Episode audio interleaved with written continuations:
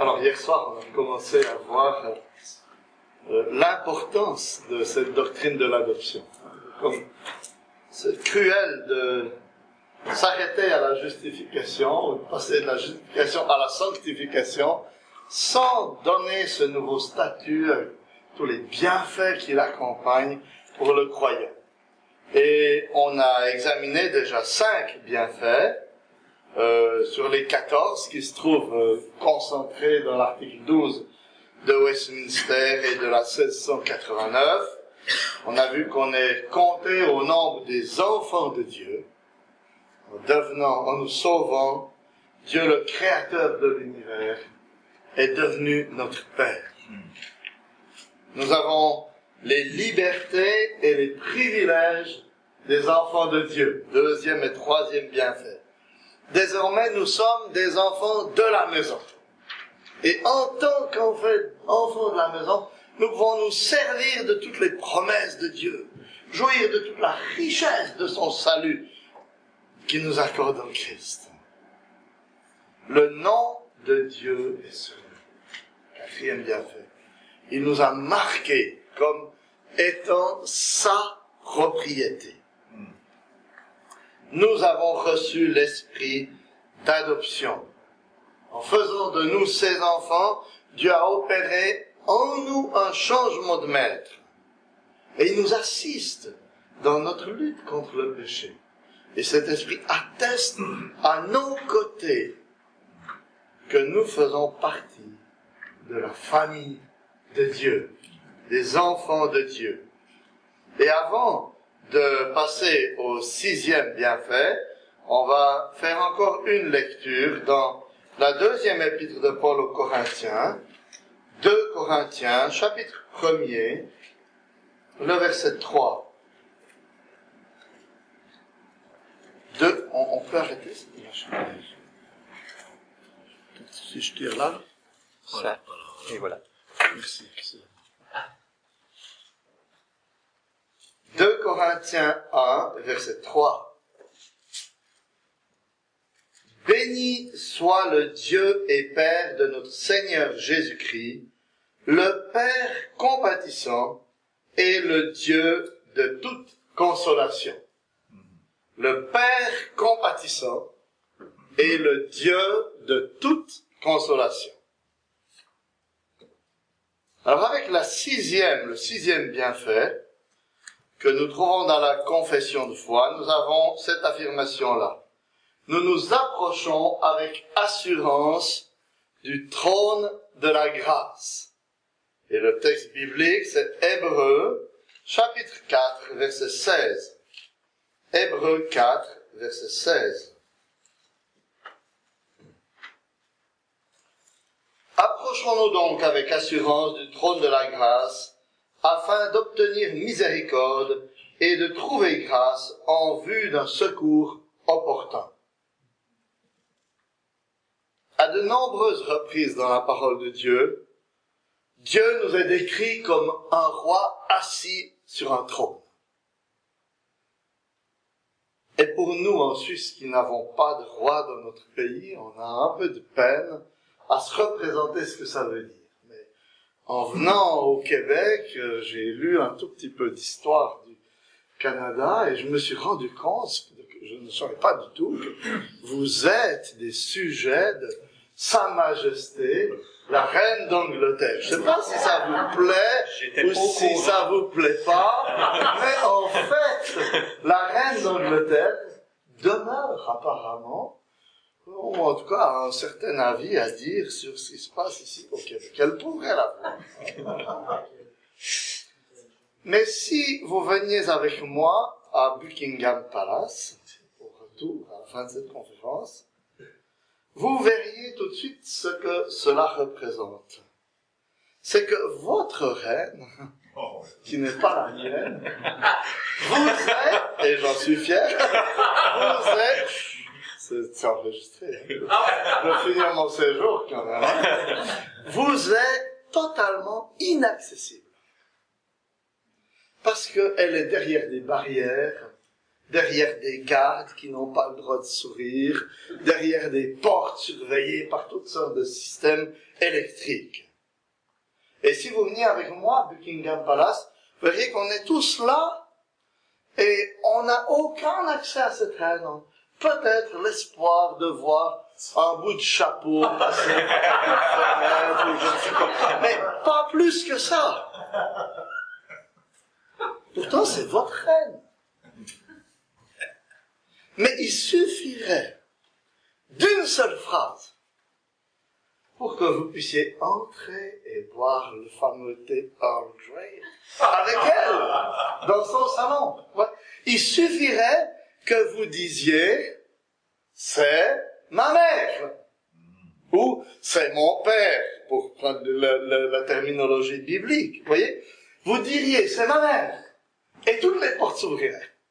Les gardes vous laisseraient entrer et vous entreriez dans la présence même de la reine. Et voilà ce nouveau bienfait que nous accorde la doctrine de l'adoption.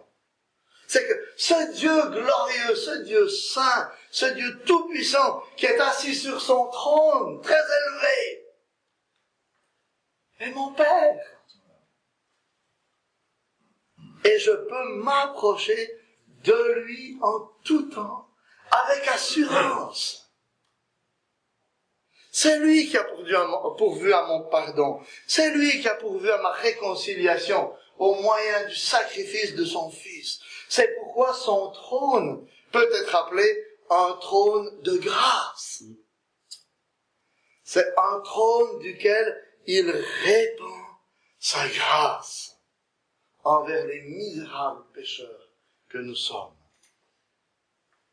Désormais, mon frère, Jésus-Christ, est assis à la droite de ce Père. Et il intercède pour moi. J'ai ce libre accès à lui en tout temps.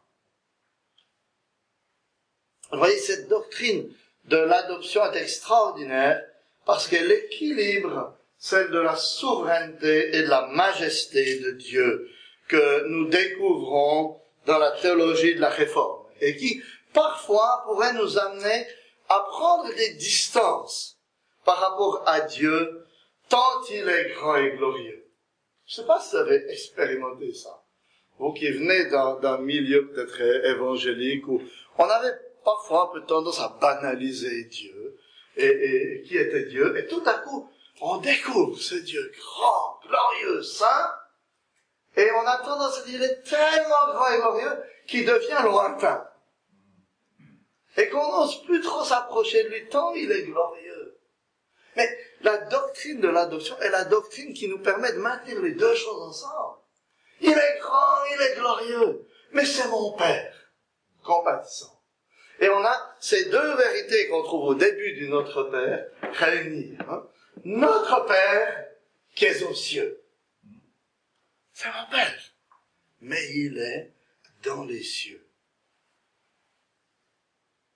C'est mon Père qui est sur le trône et cela doit m'encourager à revenir toujours et tout de suite à lui dans la repentance lorsque j'ai péché. J'ai pas à avoir peur. J'ai pas à essayer de faire des choses pour me rendre favorable avant de m'approcher de lui. Je peux m'approcher en tout temps. Quel que soit le péché que je viens de commettre. C'est le Dieu saint, mais c'est mon et un père accueille son enfant, même lorsqu'il a été désobéissant.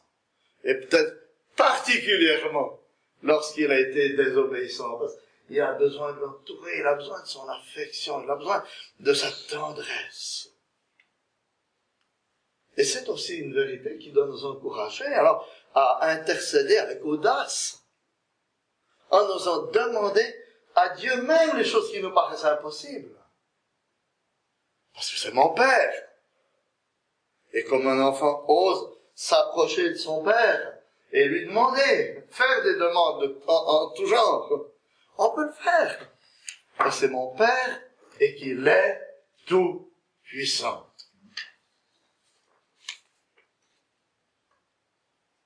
Voilà pour le sixième bienfait. Nous nous approchons avec assurance du trône de la grâce. Septième bienfait dans la confession de foi, nous crions Abba, Père. On a lu le texte de Romains 8, 15 hier, c'est là qu'on trouve en particulier cette vérité. On peut relire ce verset, Romains 8, 15. Et vous n'avez pas reçu un esprit de servitude pour être encore dans la crainte, mais vous avez reçu un esprit d'adoption par lequel nous crions Abba, Père. Abba, ça veut dire papa. Et je ne sais pas si vous avez déjà remarqué que presque dans toutes les langues, je n'ai pas une connaissance exhaustive, mais dans, le peu de langues que je connais, que je peux observer, le terme affectueux et intime pour père et mère est en deux syllabes simples qui sont presque toujours les premières qu'un bébé arrive à prononcer. Et elles expriment l'intimité. Elles expriment la dépendance envers les parents qui se manifeste dès le début de la vie. Et c'est aussi le cas pour l'adoption.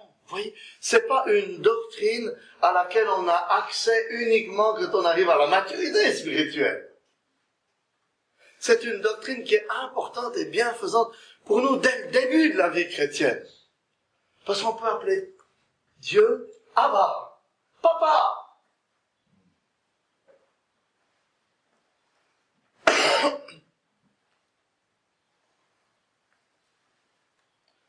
Et ce septième bienfait nous encourage, l'esprit d'adoption nous encourage justement à chercher le réconfort, le secours auprès de Dieu. Parce que le cri dont il est parlé dans Romains ici, Romains 8, c'est pas un petit cri gentil. Le mot grec qui est là est le même mot qu'on trouve dans l'évangile de Marc, euh, au chapitre 15, verset 37, pour décrire le cri que Jésus a poussé sur la croix avant d'expirer c'est plutôt, vous voyez, le cri d'un enfant dans la douleur. Suite à une chute ou suite à un cauchemar la nuit. Oui, papa! Viens à mon aide! À mon secours! Voilà un autre bienfait de la doctrine d'adoption. Lorsque je suis dans la crainte, dans l'angoisse, dans les souffrances, l'esprit qui est en moi me pousse à crier à Dieu, à chercher son aide, l'aide auprès de lui, parce qu'il est mon Père. Une telle intimité avec Dieu était impensable pour un juif. On trouve nulle part le terme Abba avant le Nouveau Testament. Parce qu'il fait référence à cette relation privilégiée qu'on a avec Dieu en Christ, par l'esprit d'adoption. Vous voyez, il y a une intimité qu'on a dans la nouvelle alliance avec Dieu qui n'était pas présente de la même, je sais pas si c'est pas présente de la même manière, mais en tout cas pas exprimée de la même manière. Je veux pas dire que une intimité plus grande avec Dieu que les saints de l'Ancien Testament. On doit faire attention à pas dire une chose pareille. Ils ont une intimité extraordinaire avec Dieu elle n'est pas décrite, pas exprimée dans ces termes-là. Et dans la pastorale, si vous êtes avec des gens qui, dans la difficulté, la détresse, ne crient jamais à Dieu, mais cherchent toutes sortes d'autres moyens pour s'en sortir, pense que vous avez le droit de douter de la réalité de leur conversion. Parce que l'esprit d'adoption nous pousse à crier au secours, Père, viens mon aide. Calvin disait dans son livre 3, toujours en rapport avec l'adoption, en attestant que nous sommes enfants de Dieu, l'Esprit nous donne confiance et courage à prier. Et même, il nous met les paroles en la bouche pour que nous puissions hardiment crier Abba, Père. Voilà pour le septième bienfait. Nous crions Abba, Père. Le huitième bienfait, nous sommes les bénéficiaires de la compassion de Dieu. C'est pourquoi nous avons lu 2 Corinthiens 1, verset 3 tout à l'heure.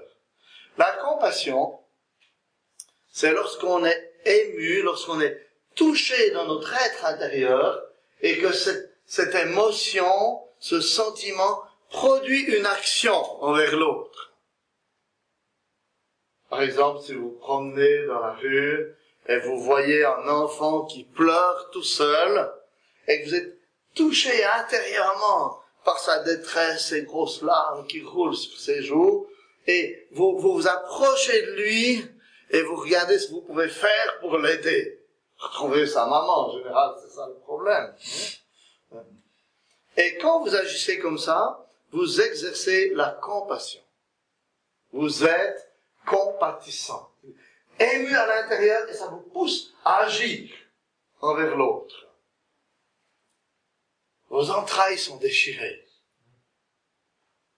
Et la compassion est un des traits du caractère de Dieu que Jésus nous a révélé tout particulièrement pendant son ministère terrestre. À de nombreuses reprises, on voit que c'est la compassion qui le pousse à l'action. C'est la compassion qui le pousse à prendre soin des gens. Parce qu'il est ému de compassion qu'il purifie le lépreux.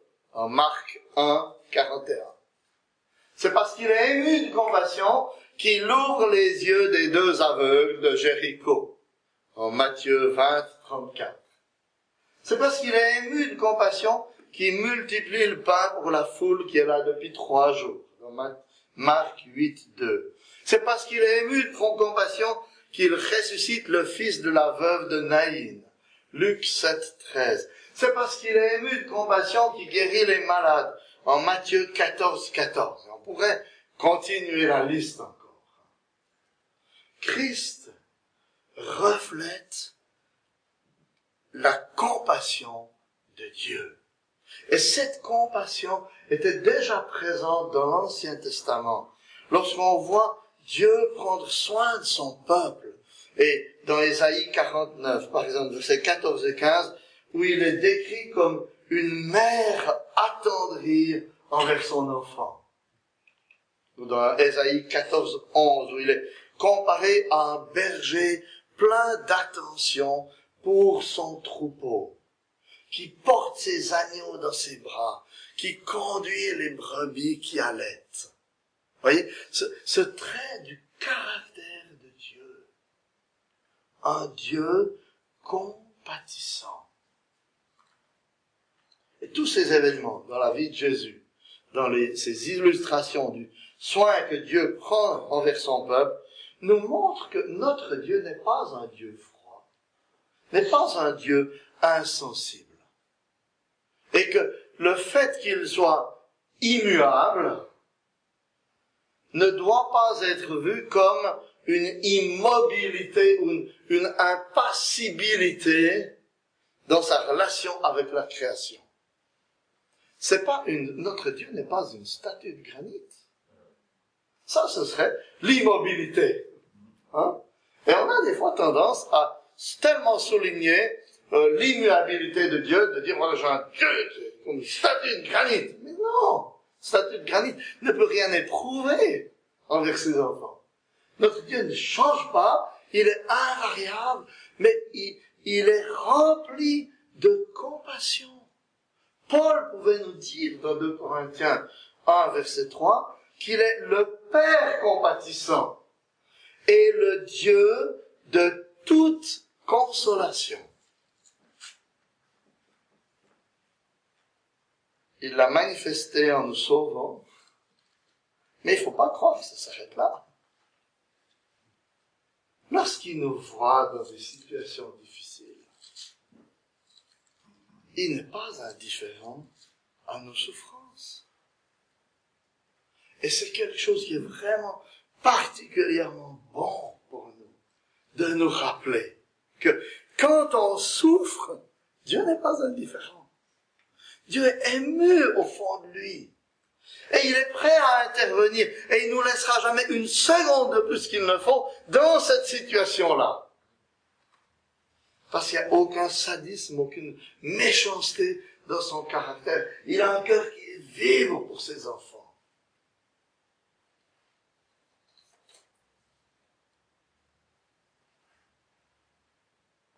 Quel rapport Quelle paix se dégage de cette huitième bénédiction. Dieu n'est pas indifférent à ma situation. Elle le touche profondément. Et il m'en retirera aussitôt qu'il pense que le moment est venu.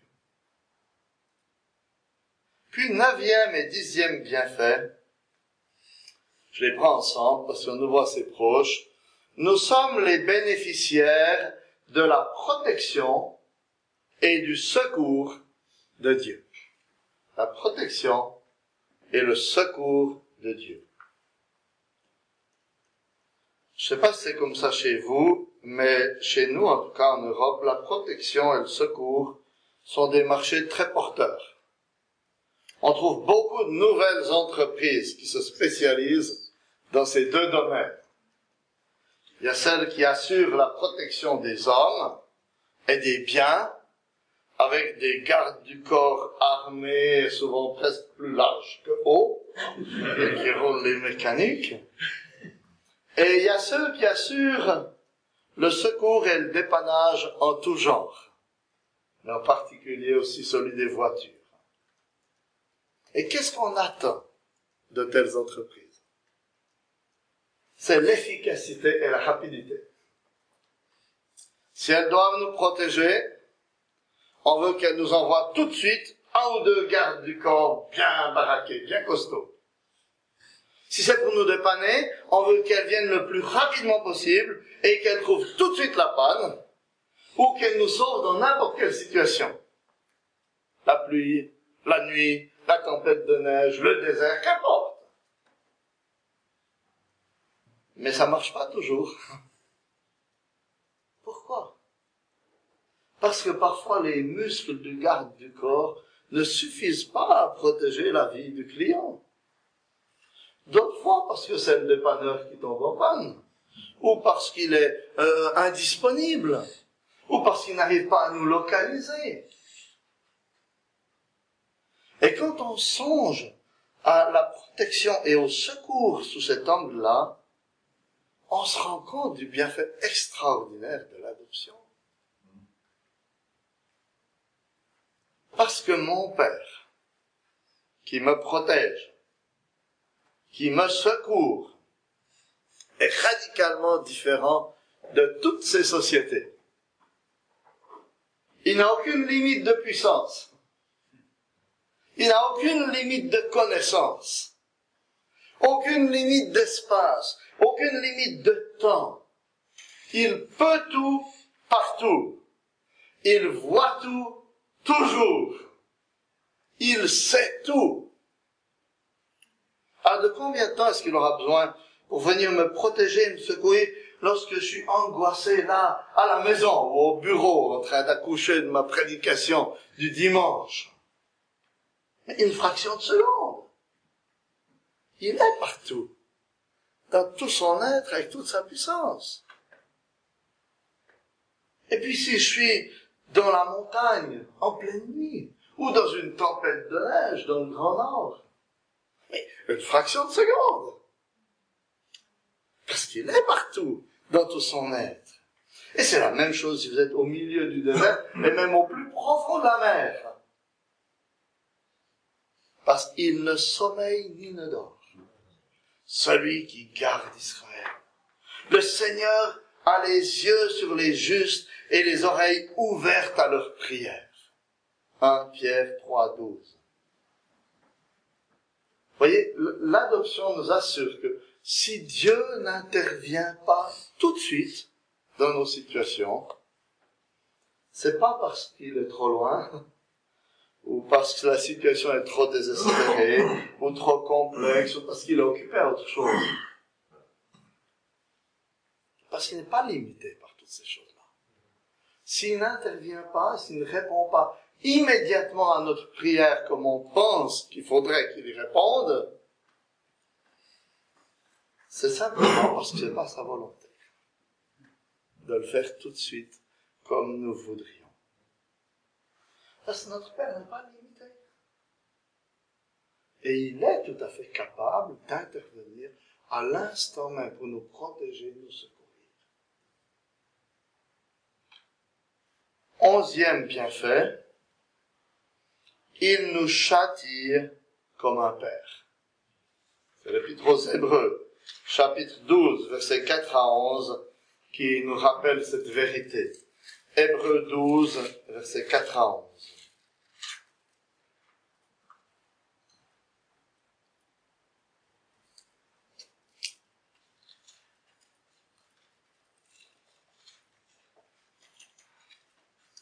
Vous n'avez pas encore résisté jusqu'au sang en combattant contre le péché. Et vous avez oublié l'exhortation qui vous est adressée comme à des fils.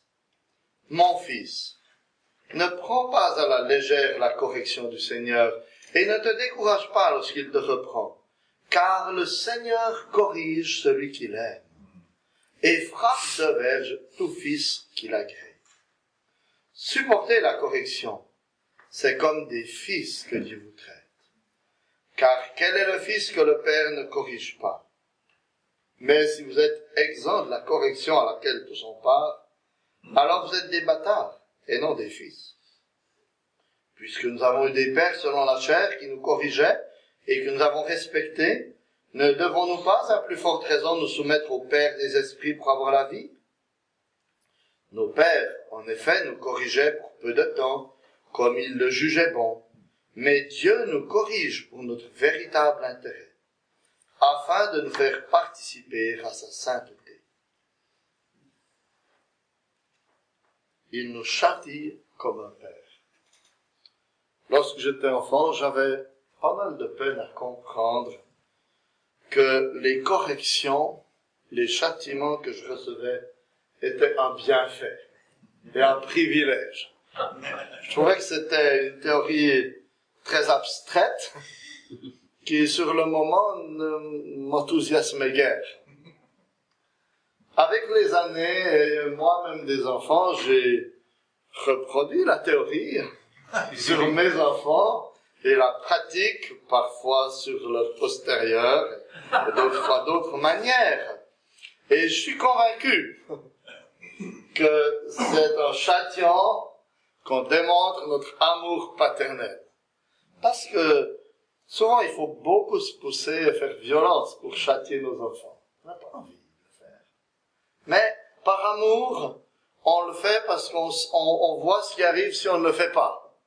On sait ce qui va se passer si on ne le fait pas sur nos enfants. Par contre, dans ma vie chrétienne, il m'arrive encore d'avoir de la difficulté à accepter le principe. Je sais pas si vous êtes comme moi. La théorie est très claire, même la pratique avec mes enfants. Mais quand moi je me trouve du rôle d'enfant avec Dieu et le Père, ça me paraît beaucoup moins, euh, je sais pas si faut dire convaincant, mais j'ai plus de peine à l'accepter docilement. Et en général, si ça nous arrive, c'est parce qu'on a perdu la perspective, la juste perspective de la vie, comment la vie chrétienne doit être vécue. Parce que si Dieu nous a adoptés, c'est dans un but particulier. Il nous a adoptés afin que nous passions l'éternité dans sa présence et que nous servions à célébrer sa gloire. Dans Ephésiens 1, le texte que Raymond a lu et un peu avant, euh, les, versets 5 à 14, on a trois fois cette expression en rapport avec l'élection et avec le salut. Dieu nous a rachetés pour que nous célébrions sa gloire. Et comment est-ce qu'on peut célébrer la gloire du Dieu saint? Si ce n'est en devenant nous-mêmes saints. Et cette perspective de l'adoption doit orienter toute ma vie ici-bas. Déjà. Bien sûr, ce sera parfait seulement quand je serai dans le ciel. Apocalypse 4 et 5 nous le bien. Mais c'est une réalité à laquelle Dieu nous prépare dès aujourd'hui à être un peuple qui célèbre sa gloire dans la sainteté. C'est pourquoi, dans, dans la première épître de Jean, le texte qu'on a lu hier soir, mais qu'on peut relire, 1 Jean 3, versets 2 et 3, on voit que l'adoption est liée, ou que la, on peut dire la sanctification, la purification est liée à l'adoption. Regardez 1 Jean 3, versets 2 et 3. Bien-aimés, nous sommes maintenant enfants de Dieu, et ce que nous serons n'a pas encore été manifesté. Mais nous savons que lorsqu'il sera manifesté, nous serons semblables à lui, parce que nous le verrons tel qu'il est. Alors ça c'est bien. On est enfant de Dieu, on sait qu'on sera semblable à lui quand les choses seront manifestées à son retour. Mais maintenant, qu'est-ce qu'il dit pour, pour aujourd'hui? Quiconque a cette espérance en lui se purifie, comme lui, le Seigneur, est pur. On peut pas se contenter de dire, un jour je serai parfait dans la présence du Seigneur, je pourrais le célébrer sans péché, tout ça. Si, si on a cette espérance, ça doit commencer aujourd'hui dans ma vie.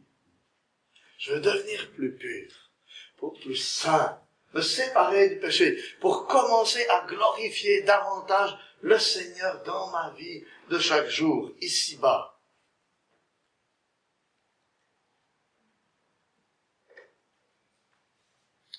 C'est pourquoi il y a une place pour la correction et le châtiment dans ma vie de la part de Dieu.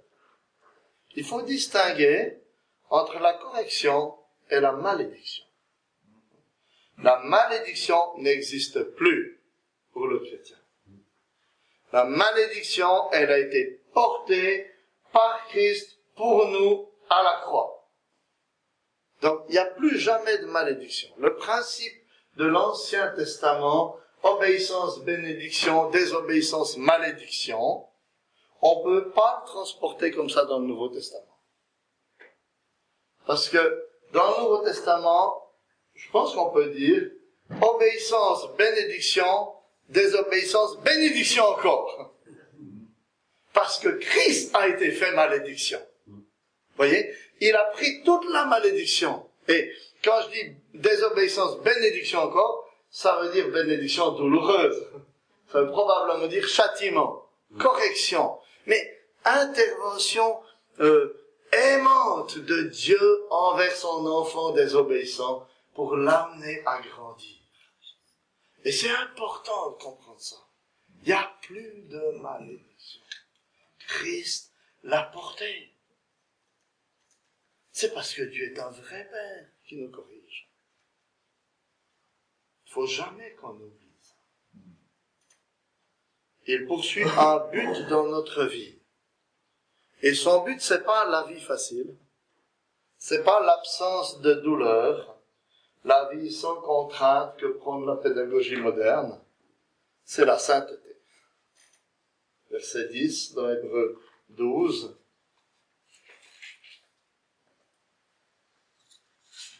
Dieu nous corrige pour notre véritable intérêt, afin de nous faire participer à sa sainteté.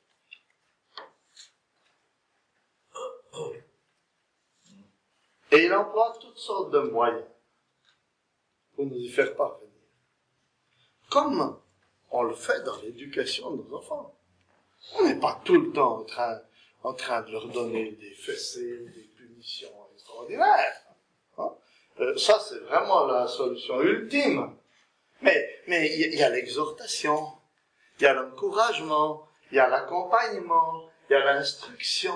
C'est tous les moyens que Dieu emploie. Dieu emploie ces moyens-là dans, dans la vie de l'Église. il emploie les circonstances de la vie même pour nous rendre plus saints. C'est ce qu'il dit en parlant de David, euh, enfin, c'est ce qu'il dit à David en parlant de son fils Salomon. Dans 2 Samuel 7, 14, il dit, moi-même, je serai pour lui un père, et lui sera pour moi un fils. S'il commet des fautes, je le corrigerai avec le bâton des hommes et avec les coups des humains. Mais ma bienveillance ne se retirera pas de lui. Voyez? Oui. Parfois, Dieu va employer même les circonstances de la vie, les coups des humains, peut-être même des incroyants, mais sa bienveillance ne s'éloignera pas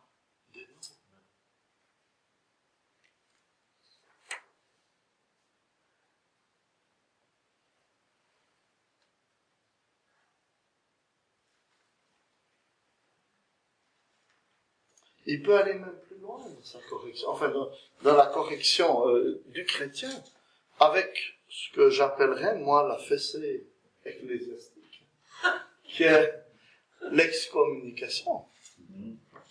La discipline ecclésiastique est un moyen que Dieu peut employer pour châtier, corriger son enfant. C'est extrêmement, et vous avez peut-être déjà dû vous aussi hein, passer par des situations où il faut excommunier une personne. C'est extrêmement douloureux pour les anciens de voir ça. Ça nous déchire le cœur. On aimerait tellement plutôt pour embrasser la personne, lui dire je te pardonne. Et puis la personne en face de nous croit qu'on lui veut du mal. En plus, elle, elle, elle manifeste de la haine, du rejet envers nous, alors que ça nous déchire le cœur. Mais c'est ça Dieu emploie même. Et je pense parfois, vous voyez, il nous emploie, nous, comme bâton, pour ramener ses enfants à la, à la, à la sainteté ou à la repentance. Et on n'a pas à mépriser ces moyens que Dieu nous a donnés. Il faut jamais oublier que c'est pas une manifestation du rejet de Dieu, mais une manifestation de son amour que tu nous corrige et nous châtie. Et c'est dans la perspective de la joie d'être un jour dans sa présence. Et je vais m'arrêter là pour le moment. Il restera trois bienfaits. Et puis après, pour euh, ce soir, je vais essayer de parler un peu plus de l'impact de cette doctrine, que cette doctrine a produit dans ma vie. Ce sera un peu plus un peu moins objectif, on peut dire un peu plus personnel, un peu plus témoignage, puis de l'impact qu'elle a eu sur plusieurs qui en ont profité, qui l'ont découvert dans mon ministère Bayern et de Merci.